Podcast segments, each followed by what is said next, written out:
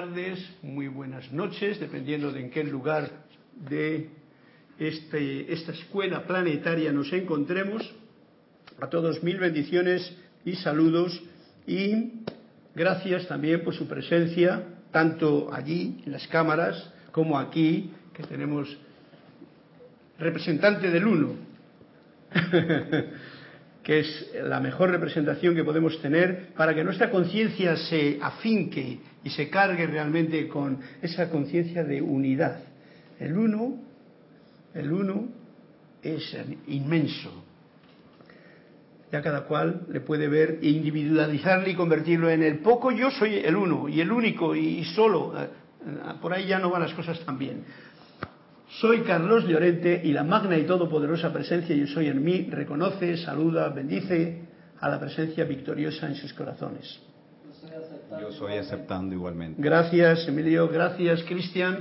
Y eh, gracias por tu servicio amoroso y sobre todo, como siempre tenemos en estas clases la, no iba a decir rutina porque es algo inesperado, el, el número o la página de ese cuento de Anthony de Melo con el cual me gusta hacerles partícipes y con el cual ustedes participan, además quedando su sintonía o con las preguntas que quieran eh, hacer respecto a la clase o respecto a, la evolución del ser humano aquí en el plano, que es prácticamente ese es, ese es el, los cuestionamientos que podemos en algún momento del camino tener todos. Y bueno, pues si alguien puede iluminar de los de aquí de los de allá, o simplemente uno mismo al hacer la pregunta, porque muchas veces, ya sabéis que dentro de una pregunta, cuando se hace con honestidad, está la respuesta. Y la conciencia del maestro interior, que está siempre en uno, de una forma u otra te está dando la contestación. Otra cosa es la curiosidad o el hecho de que uno quiere decir, oye, que yo también pregunto, pero yo lo, aprendí hace mucho tiempo eso, cuando leía el, el I Ching, allá cuando tenía 30 años y tal, ¿no? Y que decía en cada pregunta, pregunta bien porque dependiendo de qué clase de pregunta te haces, no haces, sino te haces, pues tu respuesta será más clara, más concisa y podrás encontrar algo que te guía.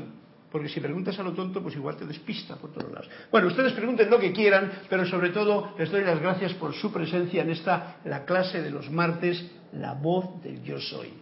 Y quiero comenzar con ese momento de recogimiento, llevando la atención a este centro pulsante del corazón y como afirmación que suelo hacer en estas clases, encaro tu eterno amanecer y sol de mediodía y recibo ahora tu magna presencia, esplendor y actividad en todas mis actividades, especialmente en esta actividad que estamos realizando ahora y por siempre. Gracias Padre, Madre, porque así es. Es una sencilla afirmación, pero en realidad, si pudiésemos visualizarla, en realidad lo que estamos es visualizando este sol de amanecer que todos los días nos saluda y nos da la vida, y este sol de mediodía que todos los días, a todos, no hay este no porque es de una religión o este porque es de una... No, no, a todos el sol da vida. Y a ese sol es al que uno le visualiza para cargarse de esta eh, sustancia que realmente es la que nos permite vivir. Bien, pues yendo al asunto de hoy, le tengo un poquito complicado, porque gracias a todas estas diez clases hemos estado viviendo ese festín de la vida, que a mí me ha encantado tocar este capítulo porque eh, Manuel pues lo estaba trayendo a cuenta con una con una visión que nos permite no, no, mantenernos nunca más en esa tristeza, esa seriedad, ese sufrimiento, ese, esa cruz que nos han metido por algún lugar con tanto concepto y tal, que ese ya pasó, eso ya pasó, si tú quieres que pase. Y está muy bien que alguien, o que en estas clases, por ejemplo, pues nos recordemos que ese no es el camino realmente que nos va a llevar a estar donde debemos de estar, o a realizar, por ejemplo, el capítulo de hoy que pasamos y que yo no le voy a tocar mucho porque tengo otra cosa entre medias que va a ser el eh, instrucción de un maestro ascendido. El otro día abrí la página, hoy no la he abierto porque la abrí el otro día y me quedé con esa, esa mm, actividad que vamos a, a desgranar en esta clase. El capítulo de hoy, en el libro de Manuel, se llama El viaje. Y es otra historia. Porque el viaje tiene una connotación con que podemos hacerle, como decía antes en las diez clases anteriores, como un festín de la vida. Ese sería el viaje. Yo voy a sintetizar el viaje en algo muy sencillo. En realidad, es mi punto de vista, por supuesto, ¿no? Porque luego el viaje a algunos les hacen, les hacen muy largos. En realidad el viaje es muy corto. El viaje no va más que de la personalidad, el poco yo a, que estamos aquí en este plano de la materia, a encontrarte con el gran yo soy que está dentro de ti. A eso se reduce el viaje. Cuanto antes uno hace ese viaje, esa conexión, y la mantiene, más festín de la vida va a poder disfrutar en todo lo que haga. Claro, esto trae ciertas eh, connotaciones que yo diría, que cualquiera que me escuche dirá, este está un poquito, ¿eh? me lo quiere simplificar demasiado. A ver, ¿y quién va a trabajar mañana? Y todas esas cosas que ocurren en este mundo que hemos creado nosotros, los seres humanos, por ciertos intereses, por ciertas cosas, en fin. En el viaje, decía yo en una clase que uno eh, comparaba, no sé, Manuel me parece que era, comparaba el viaje como un automóvil uno va y uno de los pasajeros del automóvil es el miedo, decíamos. Y voy a hacer unas connotaciones especiales para que este viaje, que le he dicho, como he dicho hace un momentito, es bien corto. Si uno llega a conectar esta parte de la ignorancia en la que vivimos porque tenemos que recordar, si llegamos a conectar este poco yo, esta parte externa, humana, personalidad, ego, como lo quiera uno llamar, darse cuenta de que eso no es nada sin el abrazo amoroso y cariñoso del gran yo soy. Y ahí está, en esa sencilla conexión mantenida, está la posibilidad de hacer un viaje, como he dicho antes, que sea especialmente maravilloso. Un punto que estoy diciendo es que ese pasajero que llevamos en el coche, y me refiero a que hace que el viaje sea más largo, es un fantasma, se llama el miedo. El miedo es algo con lo que mucha gente juega para poder controlar a mucha otra. Pero el miedo voy a reducirlo a algo para que no sea la culpa de la gente, sino qué es el miedo en realidad para mí. Y apunto aquí una nota, el miedo será debido a que no estoy viviendo en realidad la vida, estoy viviendo en la mente. A ver si podemos comprender esto que es bien importante, porque si te das cuenta de eso, puede uno, el fantasma del miedo puede irse, aún en las condiciones más dificultosas. Cuando uno está en la mente, generalmente está en el pasado o en el futuro, y no en el presente, y no en el ahora. El miedo se encarga de que tú te vayas a la parcela del pasado o de que tengas ese miedo al futuro, por lo cual el presente estás preocupado. Otro detalle que hace que uno no se ocupe de lo que tiene que hacer. Yo ahora me tengo que ocupar de esto, yo no puedo estar pensando en otra cosa, porque entonces, y ocuparse quiere decir estar concentrado divertidamente, fijaros, en lo que uno está haciendo. Son las formas de decir lo que yo tengo, ¿no? Es como cuando uno ve una película. La concentración no es un esfuerzo, la concentración es que algo te absorbe tanto y tú te dejas absorber de tal forma que nada, nada te distrae. Es una forma de definirlo personal. Una película que, que te llama la atención desde el principio hasta el final y tú estás así, concentrado. Te pones a pintar un cuadro, la pintura tiene un arte muy especial que absorbe eh, el poder de la atención para poder hacer esa cosa que tú puedes hacer ahí. Y automáticamente esa concentración Si la sostienes, hombre, si tiras el pincel al momento de empezar, pues no, es como cualquier instrumento, con, cuando tú lo sostienes, esa concentración. Eso tiene que ver sola con una cosa, solamente con una cosa. Por supuesto, ahí la mente no entra, está expectante, y ahí lo que entra es el presente. Vives el presente. Y eso es lo que nos está diciendo aquí. El pasajero fantasma del coche de mi vida, que camina en la vida esta, en este viaje, está viviendo en la mente, no vive en el corazón. Este es un dato que yo le tengo muy comprobado y que soluciona muchas cosas cuando uno se da cuenta de ello. Si algo me hace sufrir, está en la mente, no en el corazón. Está en la mente. Y la mente te hace sufrir algo porque muchas veces estás dejando que ese pasajero del coche tome más, eh, más vida de la que realmente merece. El respeto a ese fantasma para no tener que luchar con ello. Eh, una florecita le puede dar al fantasma para que esté tranquilo, pero aquí a uno que le deje sentir. Mirad, si estoy arraigado en la realidad, ¿y la realidad cuál es? El gran yo soy el yo soy. No como una palabra, sino como la unidad total del cosmos que tú en tu conciencia o que yo en mi conciencia la puedo concebir en algún momento. Si estoy arraigado en la realidad de este gran yo soy, no tendría miedo. Como no lo estoy, porque la mayoría del tiempo lo pasamos en el poco yo, que desde que por la mañana es como un globo que empezamos a hinchar, mira, mi poco yo, y me pongo más guapo, me pongo este vestido, me afeito por aquí, me pongo por ahí, poco yo.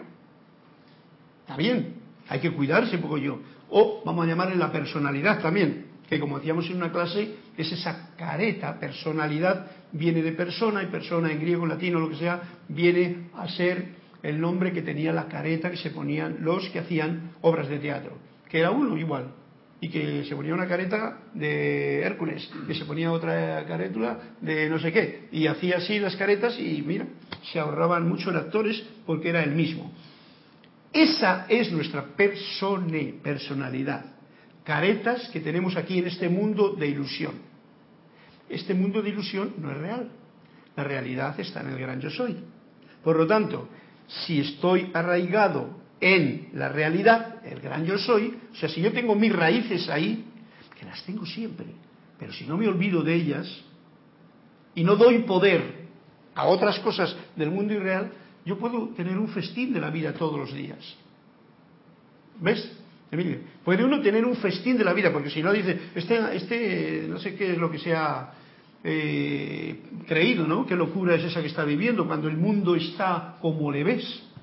Bueno, el mundo es el teatro en el que nos encontramos. A ver qué clase de máscara tienes tú y cuánto se te apega. ¿Tú o yo? Yo soy tú. Eso es un concepto de la unidad. Cuando uno tiene esa conciencia de unidad, que ahora en esta edad dorada del amado Maestro Ascendido Saint Germain nos la está poniendo en bandeja para que todos nos sirvamos de ese menú y hagamos un festín de la vida, pues ahí tenemos un dato bien especial a tener en cuenta para el viaje. El miedo, ¿dónde está? No está en la realidad, no está en el yo soy. Si tú conectas con la presencia yo soy, inmediatamente el miedo se te va. Si lo sostienes, no te entrará de nuevo. Y puedes tener la valentía como el que se tiraba al fuego o como el que tiene que enfrentar una situación o el que a uno enemigo que viene le dice, ven aquí, que tú necesitas un fuerte abrazo. Pero se lo dice desde el punto de, no desde el miedo sino desde el corazón. Eso no es sencillo, puede ser sencillo para mí decirlo, quizá para todos no sea sencillo de comprender, pero no se trata solo de comprender. Como decía Saint Germain, no me lo creas, compruébalo. Dime, Cristian. Ya han pedido cinco cuentos, Carlos. Bueno, pues ya está la clase ya. Con esto vamos a seguir el viaje. El viaje ni le voy a tocar. Con esto que he dicho ya, vamos a continuar el viaje, pero sin el miedo, porque entraremos aquí. Vamos a ver entonces qué cuentos tenemos por delante. Eh, Olivia pidió la página 156, Flor pidió la 89, Lourdes pidió la 111, Elizabeth la 76 y Juan Carlos la 202. ¡Wow! Bueno, bien. Gracias a todos por vuestra presencia, porque eso me hace sentirme aquí más, eh, bueno, que no está uno echando melodías no está soltando la voz del yo soy así en la soledad de un desierto, ¿no? Sino que hay una acogida y que todos podemos participar, porque esto no es más que una comunión, una común unión que tenemos seres que ahora mismo, en vez de estar dedicando nuestra energía a perder el tiempo muchas veces en otra dirección, pues sencillamente queremos recogerla para ver un poquito más cómo me siento conectado a este gran yo soy. ¿Qué es de lo que se trata? Para tener este viaje con la experiencia que ahora mismo estamos llevando a caso. Es un poquito teórico, a mí me gusta más la música y el silencio, pero en este caso, perdón, pero tengo que la oportunidad de hablar, pues eh, ¿no? y cuento un cuento con todos vosotros. Gracias, Cristian, y vamos a con el cuento de Olivia, que es en la página 155, luego me vas dictando alguno más y así les repasamos. Voy a... ¿Ah, sí? 156. Ay. Olivia, me he caído en el vacío, así se titula. Dice Kira que también está en sintonía. También está en sintonía. Kira, un fuerte abrazo hasta allá. Bueno, pues yo estoy aquí, tú estás allá, yo soy tú. Eso también, esa unidad que tenemos de conciencia, siempre es una hermosa comprensión de esta unidad que tenemos todos como átomos del gran cuerpo de, de la cósmico, de la vida. Y si nos quedamos con ese concepto, las cosas fluyen de otra manera. Vamos a ver el vacío que nos está, que nos va a traer este cuento de Olivia Magaña, en la página 156. Voy a marcarlo. Y dice así: en ocasiones los ruidosos visitantes ocasionaban un verdadero alboroto que acababa con el silencio del monasterio. Aquello molestaba bastante a los discípulos no así al maestro, que parecía estar tan contento con el ruido como con el silencio. Un día, ante las protestas de los discípulos, les dijo, el silencio no es la ausencia de sonido, sino la ausencia del ego. Como esto es un poquito más antiguo, hablan de ego. Sabéis que esa palabra tiene que ver con ese concepto muy... Pero vamos a ver, el silencio de la mente, el silencio de la personalidad. Ese silencio que hablábamos antes, hace un momentito, que en realidad es de donde sale la buena música. El silencio no es la ausencia de sonido, o sea, el hecho de que yo me calle ahora no quiere decir que esté en silencio. Y esto lo demuestro claramente porque yo me puedo callar, pero en el momento en que estoy escuchando el aire acondicionado, mi mente está, se va para allá. Si hay otra cosa, no hay silencio. El silencio es la ausencia de ego. Vamos a llamarle el poco yo, que es como un ego pequeñito, ¿no? El poco yo. Si el poco yo logra callarse, y esto cuidado, que estoy haciendo una analogía que mm, es como hemos dicho otras veces, el mundo vive entre el bien y el mal. El bien y el mal es un concepto de nuestra propia mente, no es la realidad. Incluso el poco yo y el gran yo soy es un concepto de mi mente. Esto es muy delicado todo, porque hablar desde la mente a las mentes de conceptos que la mente tiene sin experimentar lo que es el silencio es complicado. Es complicado porque cada cual entiende lo que entiende. Yo digo una cosa y las personas entienden lo que quieren. Pero, sin embargo, Olivia, tú sí que has entendido lo que está diciéndonos este cuento y creo que lo podemos compartir con los demás. Dime, Cristian. Eh, Olivia dice, el verdadero silencio es el cero, el cero juicio. ¡Wow! Gracias. Gracias, Olivia, porque ahí está el punto más... Eh, eh, ahí has dado en el clavo. Daros cuenta de uno de los detalles que tiene nuestra mente parlanchina, es que siempre está juzgando, ya sea en positivo o negativo. Eso es un sine qua non, ese es el viajero del coche también y eso es el, la parte de nuestra personalidad. La careta que te pones es, te pones una careta, es para hacer una obra de teatro y hablas, como lo que yo estoy haciendo ahora, ¿no? No es silencio.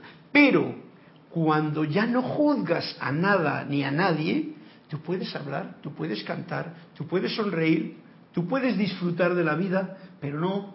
ese es el punto que yo diría, ese es el verdadero vegetariano. Olivia, a ti que te gusta eh, ese detalle tan especial como es el no alimentarse de animales, ni de seres humanos, ni de nada. El vegetariano no se alimenta, o el vegano no se alimenta de animales. Pero si uno es vegano y juzga y se alimenta de seres humanos, ¿cómo veis eso? Porque cuando estás juzgando estás comiéndote lo que el otro es, lo que el otro dice. ¿Eh? ¿Eh? ¿Te das cuenta, no? Es, una, es fantástico el detalle que has traído a cuenta, a cuento, Olivia, porque si nos estamos alimentando con juicios, y eso es de lo que se alimenta la personalidad, la letra, la mente, el ego, primero, no hay silencio interior, tampoco hay conexión con el gran yo soy, porque estás juzgando una apariencia, una ilusión, y encima te estás comiendo la carroña que mejor que la dejases en paz. Es una imagen que, que traigo aquí y que va muy bien con el cuento del momento. Y, agradecido por escuchar ese punto que yo diría que es el más fundamental. Es muy difícil. Por eso en, estas clases suelo decir, juzgo menos y agradezco más. Porque claro, uno no puede dejar de juzgar. Uno se juzga a sí mismo. Ay, mira cómo estoy. Mira, no me siento bien. Eso mismo, es un juicio que uno emite. No es que sea lo mismo que tú porque tal y que, entonces ya estás dirigiendo con tu dedo apuntador de personalidad lo del otro, que eres tú, si te das cuenta. Hemos hablado muchas veces de que el otro te está trayendo un espejo de lo que tú eres y no quieres ver en ti. Y lo ves, porque no te queda más remedio, en lo que el otro manifiesta. Bien, gracias Olivia por ese cuento. Vamos a pasar al de Flor. Página 89. Vamos a ver la página 89 de aquí y entonces ya arrancamos con el meollo de la clase. Casi termino con este, con este libro, ¿no?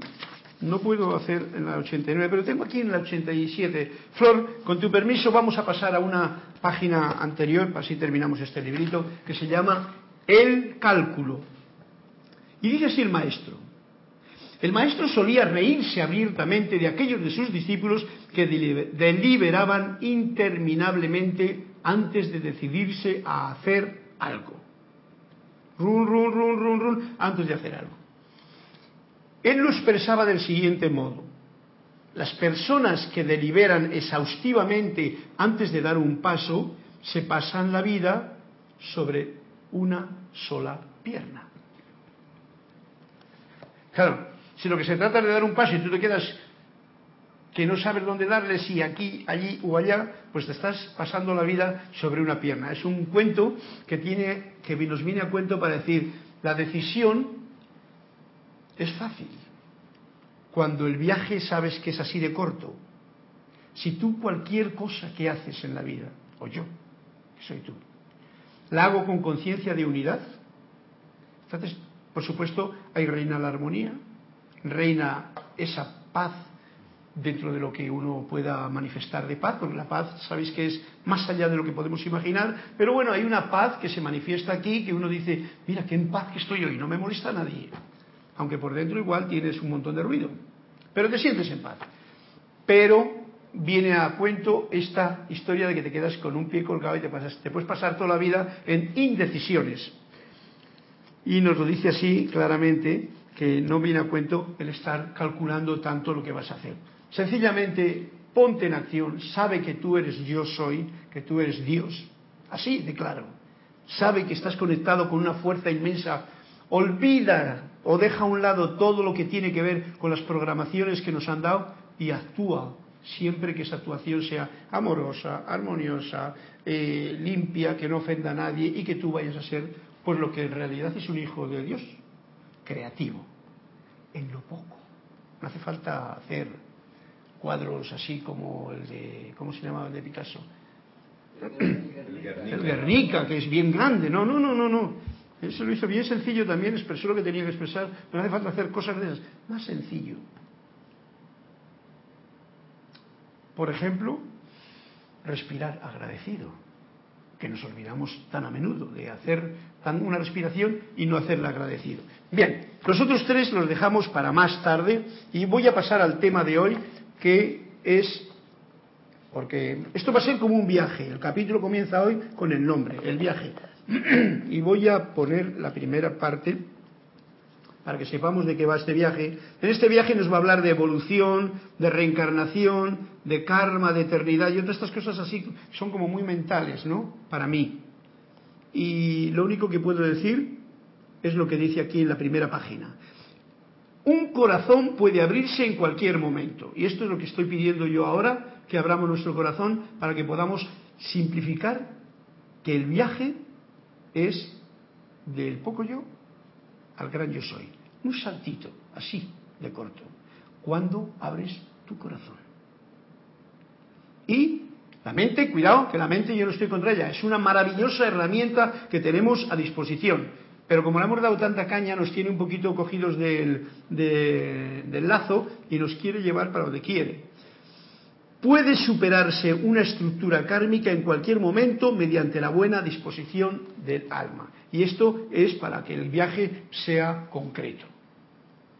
No hay mucho que llevar de carga de ninguna clase. Para que nuestras reencarnaciones se acaben aquí, para que no andemos ya dando más vueltas a lo que ya conocemos, pero como que lo hemos olvidado. Y el tema de hoy se llama Ojo todo avizor. Nos detrae el amado Maestro Saint Germain en la instrucción de un Maestro Ascendido y es bien interesante. Quizá me voy un poquito más allá de esto todavía, pero como ese más allá está aquí dentro de nosotros, eh, hay un mundo por fuera, pero hay un mundo por dentro, pues aquí es donde va este ojo todo avizor. Y nos dice una pregunta que hizo la señora Ballard, dice al amado Saint Germain en aquel tiempo. La idea transmitida por la mitología de que en toda la Tierra hubo en algún momento, en esta Tierra, hubo en algún momento seres tales como los cíclopes, es un error, ¿no es cierto? ¿Recordáis la Ilíada o la Odisea? Eh, Ulises que se va para allá, entra a la cueva y tal. Y dice Saint Germain, en ningún momento han existido seres contentivos del Espíritu de Dios, o sea, que sean seres humanos como los que venimos a este plano, que tengan únicamente un ojo, ¿vale? Entonces ya para que veamos cómo la historia que nos han contado siempre ha sido la que nos han contado, pero no la que ha sido. Tal idea emanó de un criterio distorsionado con respecto al estado anterior de aquellos seres que todavía mantenían la plena función del tercer ojo o visión interna. Este era el punto. Y es el punto al que vamos a trabajar ahora. Visión interna. Eso en ciertas épocas doradas también existía. Como ahora estamos en una época dorada, pues tenemos que darnos cuenta de que esto es importante para que podamos tener esa visión interna y veamos este universo entero que dentro de cada uno está. Y esta es la pauta y el tema de la clase de hoy. El ojo todo avizor es el concepto correcto de este estado el ojo avisor. Y hoy, por ejemplo, hemos tenido eh, un ceremonial de vista y cristal, que es como un representante de, ese ojo, vista, pero interna, el Elohim. Estamos hablando también de la precipitación. Eh, estamos en, en el mes de la precipitación, templo de la precipitación, Royal Teton, que nos está hablando de cómo precipitar. Y precipitar no es cosas afuera, sino primero adentro. Y de eso es del tema en que nos va a desgranar aquí una serie de conceptos el amado Maestro Saint Germain. Hubo una época, nos dice el amado Saint Germain, en que las glándulas conocidas en la actualidad como la pineal y la pituitaria eran una. Constituían el ojo todo avizor. Para más claridad, ayer que estábamos con un médico de los, que nos enseñaba la parte del encefalograma de, de Kira, precisamente, pues le pregunté yo, ¿y dónde está la glándula pineal? Y entonces me la enseñó y me habló de la glándula pineal, de unos conductos que hay por aquí, y de la pituitaria también, que está allí al lado en el cerebro. Y le digo, y, me, y sin preguntarle ya me dijo, pero el ser humano la tiene calcificada. Y esto es una verdad. O sea, la, la glándula pineal está activa cuando uno es pequeñito, cuando nace, y luego al final cuando la muerte también va a ayudarle un poquito como que se, se descalcifica y también es, eh, se ablanda y surte lo que, lo que una glándula tiene que surtir. Una glándula calcificada quiere decir que no está haciendo nada. Y quizá por eso nos va así, que nadie mira para adentro, todos miramos para afuera, porque como nos acaba de decir ahora mismo, eh, constituían el ojo todo avizor, tanto la glándula pineal, pineal como la pituitaria. Lo estoy trayendo a cuento para que nosotros pongamos todo el empeño posible en investigar sobre ese tema. Es algo que tenemos aquí, es algo que está en, la, en nuestro propio cerebro, como yo lo vi ayer en la fotografía, así del tamaño de una, de una granito como de arroz, blanquito se veía dentro de la cosa. Constituían el ojo todo avizor. El cráneo o estructura cerebral, que era de una sustancia más densa, no era obstáculo alguno para el uso y actividad de este ojo interno, que en realidad miraba en todas direcciones, ojo todo avizor, para adelante, para el medio, para atrás, ¿no? Escuchemos tal y como nos lo dice el amado maestro. Para el ojo todo avizor no hay forma que pueda constituirse en un obstáculo para la visión. O sea, al ojo todo avizor interno no hay nada. En principio es como la visión interna. Nos está dando el punto tan fantástico de lo que por dentro se puede ver. La mayoría de las personas, la inmensa mayoría, por no decir el 99,9%, no ven para adentro. Imaginan visualizan, pero lo que se llama ver, ver es que se te descorre el velo.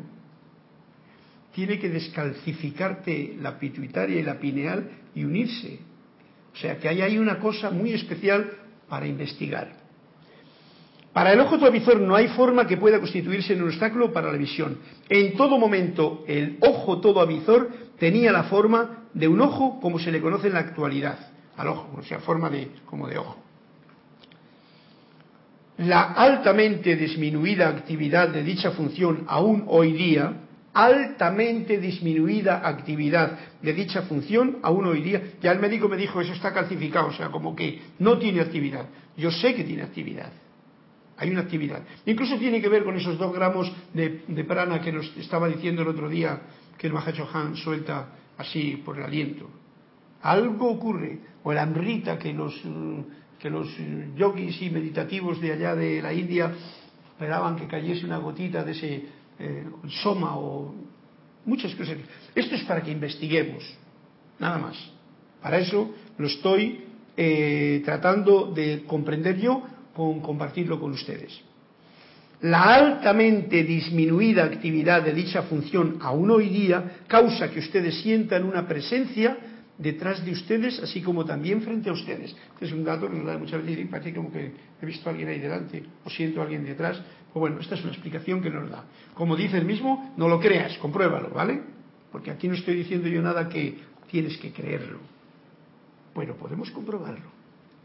En aquella época anterior, a medida que el alma se sumergía en formas cada vez más densas, épocas en que se utilizaba el tercer ojo, pero se iba haciendo cada vez más densa la, conciencia del ser humano, requería de la actividad de un arco, como quien dice, mediante el cual las dos actividades en conjunto, pineal y pituitaria, redujeran la actividad de esta visión interna.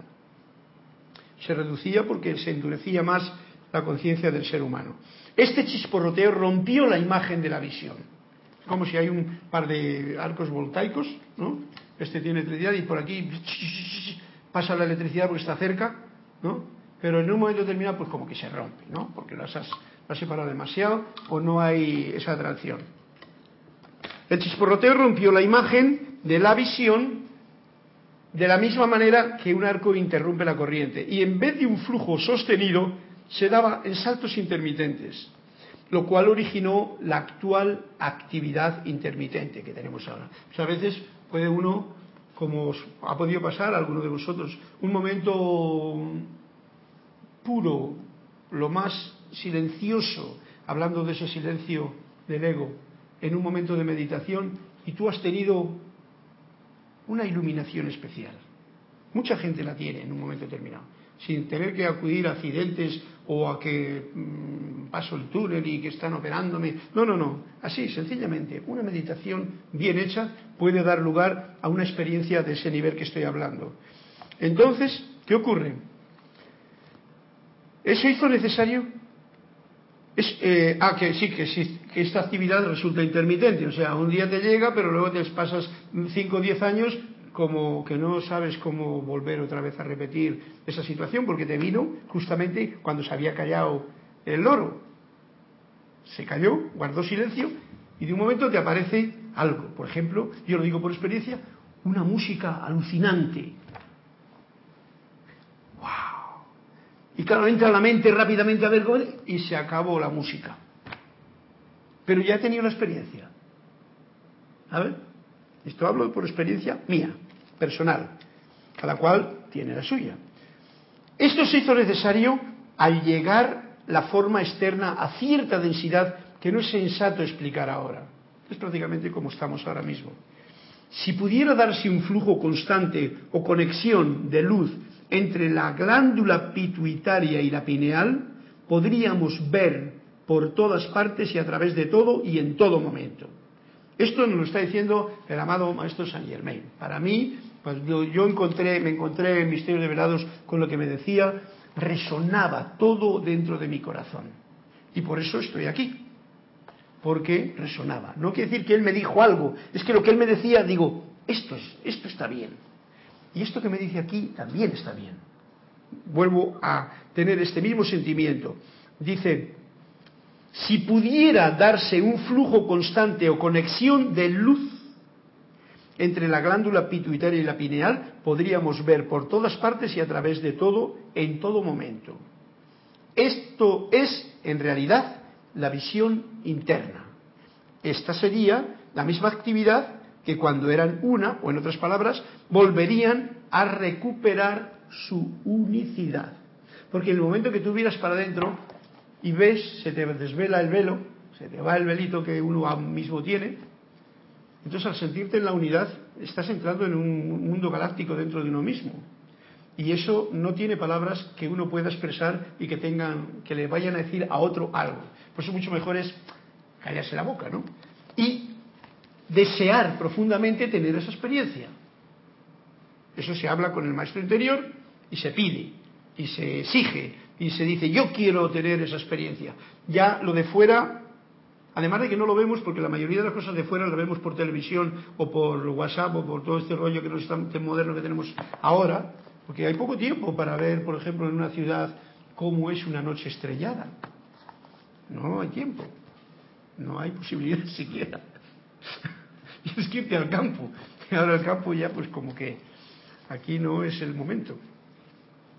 Hay muchos sitios donde hay un campo maravilloso. Aprovechelo.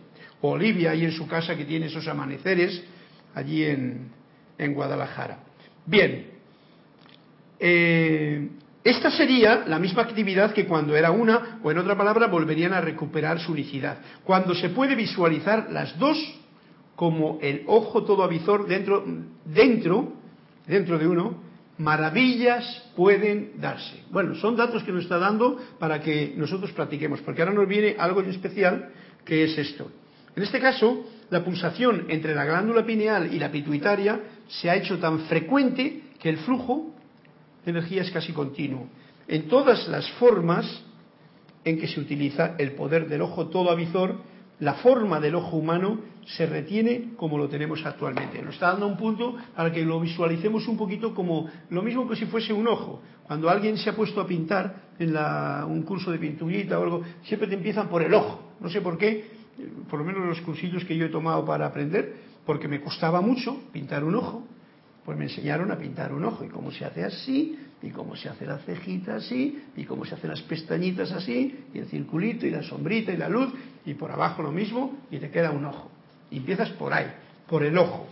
Será porque más falta nos hace el tener esa comprensión. Ahora nos dice aquí, en cualquier pensamiento al respecto, visualizando un ojo, piensen siempre como el ojo todo avizor.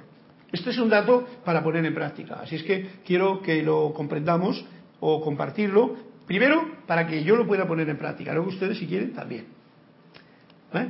Mire lo que te parece. Si uno quiere, pues en vez de estar mirando para allá, pues yo voy a mirar para acá. Y nos dice cómo se hace. En cualquier pensamiento al respecto ¿eh? del poder del ojo todo avizor dentro de uno, piensen siempre como el ojo todo avizor completo en el tope de la cabeza, ocupando el lugar de las glándulas pineal y pituitaria.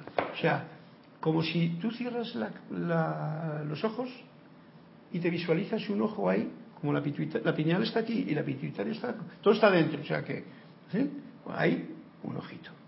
Esto es lo que yo comprendo, cada cual que lea, esto está en la página, que no lo he dicho, la página 136-137 del libro Instrucción de un Maestro Ascendido, y entonces que con ello practique. 136-137. Piensen siempre como el ojo todo avizor completo, en el tope de la cabeza, Podría ser aquí, pero es el cerebro. Ocupando el lugar de las glándulas pineal y pituitaria. Eso está dentro, no está aquí arriba. O teniendo dentro de sí estos dos órganos. es otra idea. Si tú te lo visualizas aquí como un ojo y tú te visualizas ahí como esos dos granitos que el médico ayer me decía, están calcificados todo ya. Esto ya como hueso de la, época del cuaternario. En este ojo interno, eh, en este ojo interno está la perfecta visión eterna de Dios Todopoderoso. O sea, que mirad, que nos está llevando a un campo desconocido, porque todos tenemos ganas de, no de decir solamente magna presencia yo soy, y estás diciéndolo con el loro. Hay que sentirlo, hay que vivirlo. Y en cuanto uno lo vive, aunque no sea más que esas esporádicas oportunidades que la vida nos puede dar y más a partir de ahora, que hay más luz y más eh, choqueos, uno cuando tiene la experiencia ya no duda, ya sabe por dónde van los tiros. En este ojo interno está la perfecta visión eterna de Dios Todopoderoso. Una imagen mental de algo con este poder tras de sí tiene que ser impulsada a la forma externa porque es el poder divino lo que se mueve a través de ella. Esto está dándonos el punto de cómo cuando estamos hablando de los siete pasos de la precipitación, primero hay que visualizar todos los pasos, tú visualizas la imagen dentro, tú tienes una idea como cualquier arquitecto, como cualquier persona que tiene una idea para pintar un cuadro, una idea musical, tú la sientes dentro y luego eso tiene un poder que se va a manifestar afuera. Así es como las imágenes que vemos con nuestros ojos físicos se registran en el cerebro. Por lo tanto, fórmense sus imágenes adentro. ¿Mm? Nos está diciendo como diciendo, fórmense sus imágenes adentro. Como ya estamos cansados de verlo de fuera, además cuando vives en un, ámbito así que casi no tiene, no nos da tiempo a detenernos en las pequeñas cosas de fuera, pues bueno, vamos a entretener este tiempo que tenemos aquí, de poco yo, en visualizar dentro. Fórmense sus imágenes adentro. Sus ojos son la cámara del alma, la cámara fotográfica. Dime. Yo me quedé pensando en el cuento de Tony Emelo sobre el cálculo, ¿no? ¿Sobre? Sobre el cálculo. Cuando el, maestro le causaba mucha gracia que sus discípulos estuvieran pensando y discutiendo y discutiendo antes de, de tomar la acción, ¿no? De decidirse a, hacer las cosas, a hacer. Entonces, se me vino a, la cabeza la película, se me vino a la cabeza eh, el principio binario, ¿no? ¿Eres o no eres? Mm, o eres el uno o no eres nada.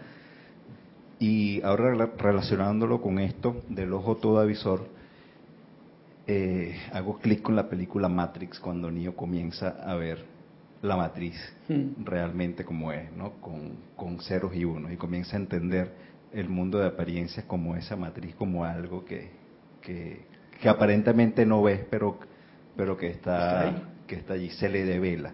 Hmm. Eh, esa, esa parte de la realidad que está velada. Entonces, cuando el maestro habla de, de, esas glándulas, de activarlas, es, un poco esa experiencia, ¿no? O, es lo que me da el, el, entendimiento para, Ahí hay muchas Para cosas que no están muy claras en realidad, pero sí ahí está el punto ese para poder experimentar, porque hay un mundo afuera que es ilusorio, como el de la matriz, que nos tiene controlados encima, a través del miedo, a través de todo el asunto, nos tiene bien conectados, afuera. Y aquí nos está dando este otro punto, que es ya, como decías tú con lo del cuento, de, ¿cómo se llamaba el título del cuento? Se llamaba... eh, Tenía algo que ver con el cálculo. Sí, cálculo, el cálculo, el cálculo, que uno es muy calculador y que nunca da el paso. Entonces lo que se trata es de dar el paso. Aquí nos está diciendo muy claramente, ¿no? Fórmense sus imágenes adentro. O sea, no te quedes ahí con la teoría de esta clase que estamos aquí hablando, de pamplinas. Porque mientras uno no lo haga en el secreto de su corazón, no pasa nada. Y si uno lo hace y lo practica y tal, y ese es el punto, pues sabemos que todo eso está aquí. Tenemos una serie de cosas que tenemos tanta información externa, pero y ponerla en práctica. Bueno, pues esto es lo que nos está invitando aquí. Gracias, Emilio, por tu comentario, porque en realidad es así. Todo esto, como te he dicho, está unido. Además, tiene que ver con, los cuentos que vendrán ahora, tam- también tendrá que ver. Sus ojos son la cámara del alma. Esto es para que tengamos en cuenta otra vez con esta descripción que nos ha, nos ha hecho. Eh, los ojos son la cámara del alma. La actividad de la visión en la mente actúa justo de la manera opuesta a la actividad de los ojos o visión física. O sea, la visión física nos hace una visión hacia afuera, ¿no? Pues esta visión es todo lo contrario. Es como para adentro. Entonces tienes que cerrar más bien los ojos para no distraerte con lo de fuera, ver ese ojo que tiene esos dos puntos, pituitaria, pineal, dentro, trabajar con ello y poder silenciar el juzgamiento de la mente, que se, calle, que se quede a la expectativa para poder entonces ver lo que uno realmente es. Y esto cuando el viaje ya ha comenzado, que nosotros todos estamos ya en este viaje del capítulo de hoy, pues hace el viaje mucho más maravilloso, más interesante. Y puede uno viajar en este mundo de apariencias sin que te toquen, iba a decir, sin que te toquen esos problemas que a mucha gente le tocan porque no, no están en, esa, en esta disposición por el momento, porque esta época dorada es para todos. El secreto de manifestar cosas en el mundo externo radica en utilizar el poder espiritual para tomar esta fotografía. O sea, está hablándonos de esa cámara mirando para adentro y que ahí está el secreto para que luego uno pueda poner algo creativo. Porque mucha gente es creativa, pero no es creativa, es recreativa. Uno ha hecho algo y yo copy, paste, pero pongo tres palabritas, mira, mío. Un cuadro, pim, pim, pim, lo hemos hecho todos. Una canción, mía. Si no ha venido de adentro, tú no has hecho más que, bueno, has dibujado con un colorcito tuyo, tiene algún valor eh, sentimental para ti, pero no has creado nada. La verdadera creación viene cuando tú entras en el campo del mundo del gran yo soy, el gran yo soy. Entonces dejas que el poco yo soy, que es el misterio de esto, es te disuelves en el gran yo soy, el poco yo soy se disuelve en el gran yo soy y mira y aprende. Como decía Jorge, ¿no? Hijo de la República, mira y aprende. También. El secreto de manifestar cosas. Eh, luego, el gran silencio, por eso es tan importante ese silencio del que hablábamos antes, el silencio de no juzgar, todavía más allá, el gran silencio la precipita a la forma a través de la imagen visualizada. A través de la actividad de visualización, ustedes imprimen la forma o imagen sobre el gran silencio. Y el gran silencio, o sea, es otra forma de llamar a algo que nosotros no podemos comprender. No hay mejor forma que llamarlo así, el gran silencio, porque no podemos meter ruido mental en el, en el mundo de, de, de Dios. El mundo de Dios no lo que vemos aquí, sino lo que hay que no vemos nosotros porque estamos como dormitando en el mundo de la forma, ¿no? Experimentando en realidad. El gran silencio, que es una bonita manera de llamarlo para tener la atención puesta en esa necesidad de silencio que tenemos, que es el más grande poder en el universo. O sea, es como si dices la palabra Dios, que la palabra Dios sabéis que está, tiene unas connotaciones que tienen mucho mucho problema porque se está utilizando en todas las religiones, en toda la clase de conceptos de, de filosofías, teologías y todo ese guías, y cada cual tiene su idea, pero es una imagen externa, no es una imagen experimentada. Porque si fuese experimentada, yo creo que se reiría y se callaría. Gran silencio. Y voy a formar parte del gran silencio. Que es el más grande poder en el universo, entonces la impulsa la expresión externa y experiencia. Ahora pueden ustedes entender cuán imposible es que una imagen registrada en el silencio interno no se manifieste. Nos está dando el kit pro quo de cómo realmente poder atraer a la forma algo creativo verdaderamente, o sea, que viene de la fuente, que no viene de lo que está por ahí y que yo me he documentado y que luego tengo aquí al final de, como dice fulanito, como dice el otro, y yo digo esto que se me ha ocurrido. Eso es todo mente, eso es mente. Está bien, no está mal, pero si te entretienes mucho con eso, no vas a la fuente. Y lo más importante cuando uno tiene sed es ir a la fuente. Sed de vida, sed de sentir la luz. Gracias, agüita. Es el trabajo del intelecto y de la voluntad sostener firme, ¿veis tú? El intelecto también tiene su, su motivo, es la mente y el sentimiento el corazón, intelecto y tal, que son herramientas, poderes que el hombre tiene aquí para utilizar correctamente. Mente correcta. Es el trabajo del intelecto y de la voluntad sostener firme la imagen hasta que la impresión sea tomada por el gran silencio. Si no se le sostiene con firmeza, el resultado es el mismo que si movieran la cámara al tomar una foto externa en una fotografía ordinaria. Tú te estás moviendo, un poquito y sale todo borroso y no sale siquiera, ¿no? Generalmente, delete, hoy día que tenemos esa posibilidad. La cámara al tomar una foto externa la fotografía ordinaria. Este es el poder de la verdadera, este es el poder de la verdadera precipitación. Como esto es un, algo que aún nos queda por encontrar, pues aquí dejo bien clarita la página y os recomiendo este libro en la 136 y en la 137, lo mismo que en otro momento en que habla de ello. Hay más, pero en este momento, a mí me gusta mucho esto porque me, necesito trabajarlo. En el que habla en la página 17 también de la glándula pineal, como es el centro donde el sol central se ancla y cómo nos habla de una respiración rítmica sencilla, tan necesaria para entrar en quietud y aquietamiento. Vamos a por los cuentos porque esto es el trabajo pendiente para aquel que lo desee, para mí sobre todo, para trabajar en la cuestión de la glándula pineal, pituitaria, precipitación, gran silencio y conocer el ojo todo avizor, no conocer, vivenciar, sentir, experimentar ahora eso, no más tarde, ya. El viaje corto. Vamos a ver cuál era la otra página que tenías por ahí.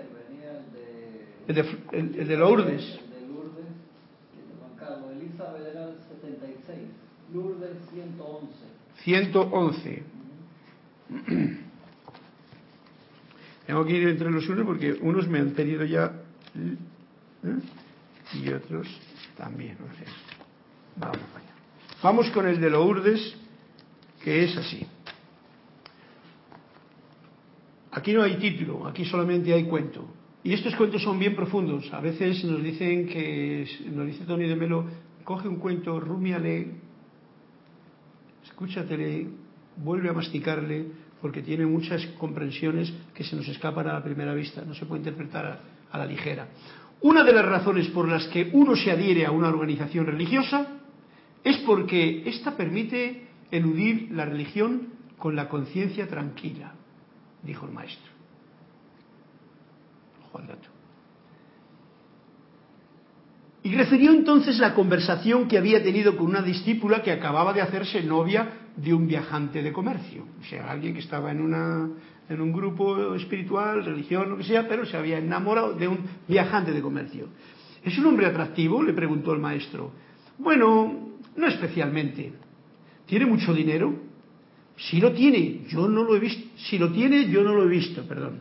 Si lo tiene, yo no lo he visto, dice la muchacha. ¿No tiene vicios ni malas costumbres? Dice, la verdad es que fuma y bebe mucho más de lo que debiera. No te comprendo, dice el maestro. Si no tienes nada bueno que decir de él, ¿por qué te casas con él? Porque se pasa la mayor parte del tiempo viajando. De este modo tendré la satisfacción de estar casada sin tener que soportar la carga que supone un marido. Bueno, cada cual que ponga sus conclusiones aquí, dependiendo si es el que se quiere casar o la que se quiere casar con alguien para que esté fuera de casa.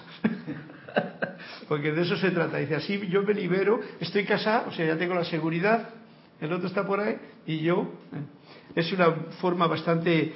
Y recordemos lo que decía al principio. Una de las razones por las que uno se adhiere a una organización, el casamiento es una organización, que uno se adhiere, religiosa, y el casamiento también debería ser religioso porque todo es religioso, es de unión, es porque ésta permite eludir la religión con la conciencia tranquila. O sea, tú no eres religioso para nada, pero tienes la conciencia tranquila. No tienes matrimonio que valga porque el otro está para allá con lo que esté y tú estás aquí con lo que te dé la gana, pero mira, la señora D o el señor D. ¿eh? ¿Tú a qué religión? Yo soy católico, apostólico y romano. ¿Y qué negocios tiene? Oh, pues mira, acabo de hacer un negocio de armas y la armas con eso. ¿Veis? Bueno, los puntos sobre las IES, que se las ponga cada cual, dame otro cuentecito. Entonces, este, gracias, era de Flor, ¿verdad? Ah, Lourdes, el de Flor ya lo hemos leído antes también. Ah, solamente te falta a ti ya poner uno, un cuento también, pero aguarda, aguarda, aguarda, aguarda, que te, aguarda, aguarda, aguarda, pero piensa en una página. Elizabeth 76. Elizabeth en la 76. Elizabeth Aquino. Aquí no, aquí sí. Aquí sí. Vamos, Elizabeth, con este cuento tuyo a ver qué es lo que nos ilumina. Pues son graciosos los cuentos, las parábolas, todas estas cosas indican muchas veces más que el, ¿cómo se llama? El pregón desde un púlpito que alguien te hace diciendo lo que tú tienes que hacer. Son así como mm, motivaciones para el inconsciente donde hay mucha riqueza escondida y esperando a despertar. Al maestro le encantaba mostrar, le encantaba mostrar cómo la naturaleza está transida de santidad, o sea, llena de santidad. En cierta ocasión, sentado en el jardín, exclamó de pronto, fijaos en aquel pájaro tan azul que está sobre aquella rama y que no deja de saltar arriba y abajo, arriba y abajo, llenando el mundo con su canto, abandonándose libremente al placer, porque no conoce la noción de el mañana. ¿Ha visto? Lourdes. Elizabeth. Elizabeth, Elizabeth Aquino, si yo voy un poquito con retraso de la gente. Elizabeth Aquino, como el pájaro que canta, salta, brinca, porque está viviendo en el ahora, porque tiene que estar bien atento. Y cuando uno brinca y canta y hace todas esas. Yo estaba viendo el otro día uno, un pájaro así, que había ido con una flor y con, una cosa para hacer un nido, y lo estaba viendo cómo trabajaba también allá, y te quedabas absorto cómo está ahí en aquel momento. Es a mí me atrapó, que no me percibí de otras cosas que estaban ocurriéndome alrededor. ¿Sabes? Bonito cuento y saber este detalle que nos dice este cuento, ¿cómo se llama? Elizabeth. Al maestro, o sea, a ese maestro que hay dentro de ti y de mí y de nosotros, le encanta mostrar cómo la naturaleza está llena de santidad. Y fijaros que está llamando santidad a ese momento de la hora, para que veamos que ese es el momento sa santo en el que todo está en su sitio. Ahora. Elizabeth le gustó el cambio de nombre. De aquí no, aquí sí. Aquí sí. Aquí Elizabeth. Aquí sí, Ah, pero hermano. aquí sí. Bien. Gracias, Elizabeth. Y vamos a por el otro. Juan Carlos 202, 202. 202. Como veis estos, estos cuentos que se pueden quedar, porque si leéis luego la clase, pues ahí está, ahí queda todo lo que se ha grabado, pues tiene su, su leccioncita interesante, especial, que remueve también, por ejemplo, esto es fundamental, vivir en el presente, saber que está todo lo que hay en la naturaleza es santo, que solamente este poco yo con su mente eh, mental se va de la hora, se va de la hora, se va del ahora y se queda en el pasado y en el presente, en, el, pasado y en el futuro. Y ahí el miedo va y dice, aquí estoy yo.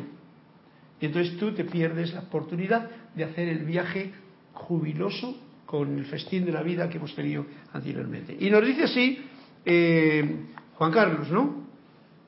A propósito del modo en que unas personas miran a otras, el maestro refería un día el siguiente episodio personal. Poco después de casarse, había vivido durante una temporada en el décimo piso de un edificio de apartamento. Un día, cuando su joven mujer salió de la ducha para coger una toalla, vio que al otro lado de la ventana estaba mirándola fijamente el encargado de limpiar los cristales del edificio. Ella se quedó como clavada al suelo, incapaz de mover un solo músculo debido a la sorpresa. Al cabo de un minuto, el individuo rompió el hechizo. ¿Qué pasa, señora? ¿Nunca había visto usted a un limpia ventana? A ver, Juan Carlos, estos son los cuentos que te llevan a reírte porque te dan una lección de cómo la picaresca, de cómo se mira quién a quién. La una se quedó estática cual columna de, garaje porque, ¡ay, que me han visto! No sé qué. Tú estás duchándote en el ahora, estás disfrutando como el pájaro que canta de rama en rama como el cuento de anterior, ¿no? Pero no, ¡ay! Y se queda así. Y digo, ¿qué pasa? Es que no has visto nunca un, cristales. Claro, eso es como es el miedo, el pasado. También, eh, bueno, pues ya sabes tú, mira por la ventana y si ves algo, tú no te quedes más que canta como el pájaro. No vaya a ser que... Ok, pues entonces ahora, ya para despedir la clase, como tenemos y hemos tenido a Flor, a Lourdes, ahora tenemos a Emilio, que nos va a decir una página. La 23. La 23, wow. Eso en este libro sí que está. Vamos a ventilar pronto, es divertido. Hemos tenido una clase bien especial y este cuento es bien pequeñito porque como ya estamos al, al, al borde del terminar la clase, pues mirad lo que nos dice Emilio. Este es el cuento que nos trae Emilio que le tengo aquí al lado, que tiene mucha relación con Puerto Rico y con Venezuela, Lourdes y Flor y Emilio y está en Panamá. Es una familia internacional totalmente. El maestro era realmente despiadado con quienes se complacían en la autocompasión o en el resentimiento. Dos cosas muy especiales. Autocompasión es esa cosa que uno tiene aquí de ay, pobre de mí, qué lástima y tal. Y resentimiento es cuando te han dicho algo y tú te quedas con el run run y cataplas. Recibir un agravio, decía, no significa nada, a menos que uno insista en recordarlo. Ok, ¿veis? Esto tiene toda la filosofía de comportamiento de uno. Cuando alguien te ofende, si tú ni lo recuerdas, o sea, tú es, como, es como el pez que está aquí y viene una gota de agua por ahí despistada y le da en la aleta. Y el otro, el otro no se para a decir, oye, tú, gota de... No, no, no, no sigue nadando. Así es el viaje cuando uno tiene la conexión correcta con el gran yo soy. Y ese poco yo, pues disfruta del viaje. Yo meto aquí la historia porque de esta forma yo, este es mi punto de vista que simplifica todo mi visión al máximo. Y con esto, muchas gracias a todos. Gracias. ¿Tú tienes algo que comentar con este cuento? Porque este cuento estaba, igual tienes, ya que te tengo aquí al lado. Recibir un agravio, decía, no significa nada a menos que uno insista en recordarlo. Coméntanos lo que, esto no lo puedo hacer yo. Bueno, lo, que hemos venido, aprovecho la oportunidad, lo que hemos venido comentando en esta clase, ¿no? Vas al pasado, te conectas con el pasado y sientes nuevamente, o sea, viene el resentimiento, recaes en ese sentimiento, generalmente inarmonioso que te saca del presente, te saca del presente, estado de santidad que hemos estado hablando te saca de la conciencia de unicidad, te saca del uno, te aparta, pues. De... En efecto.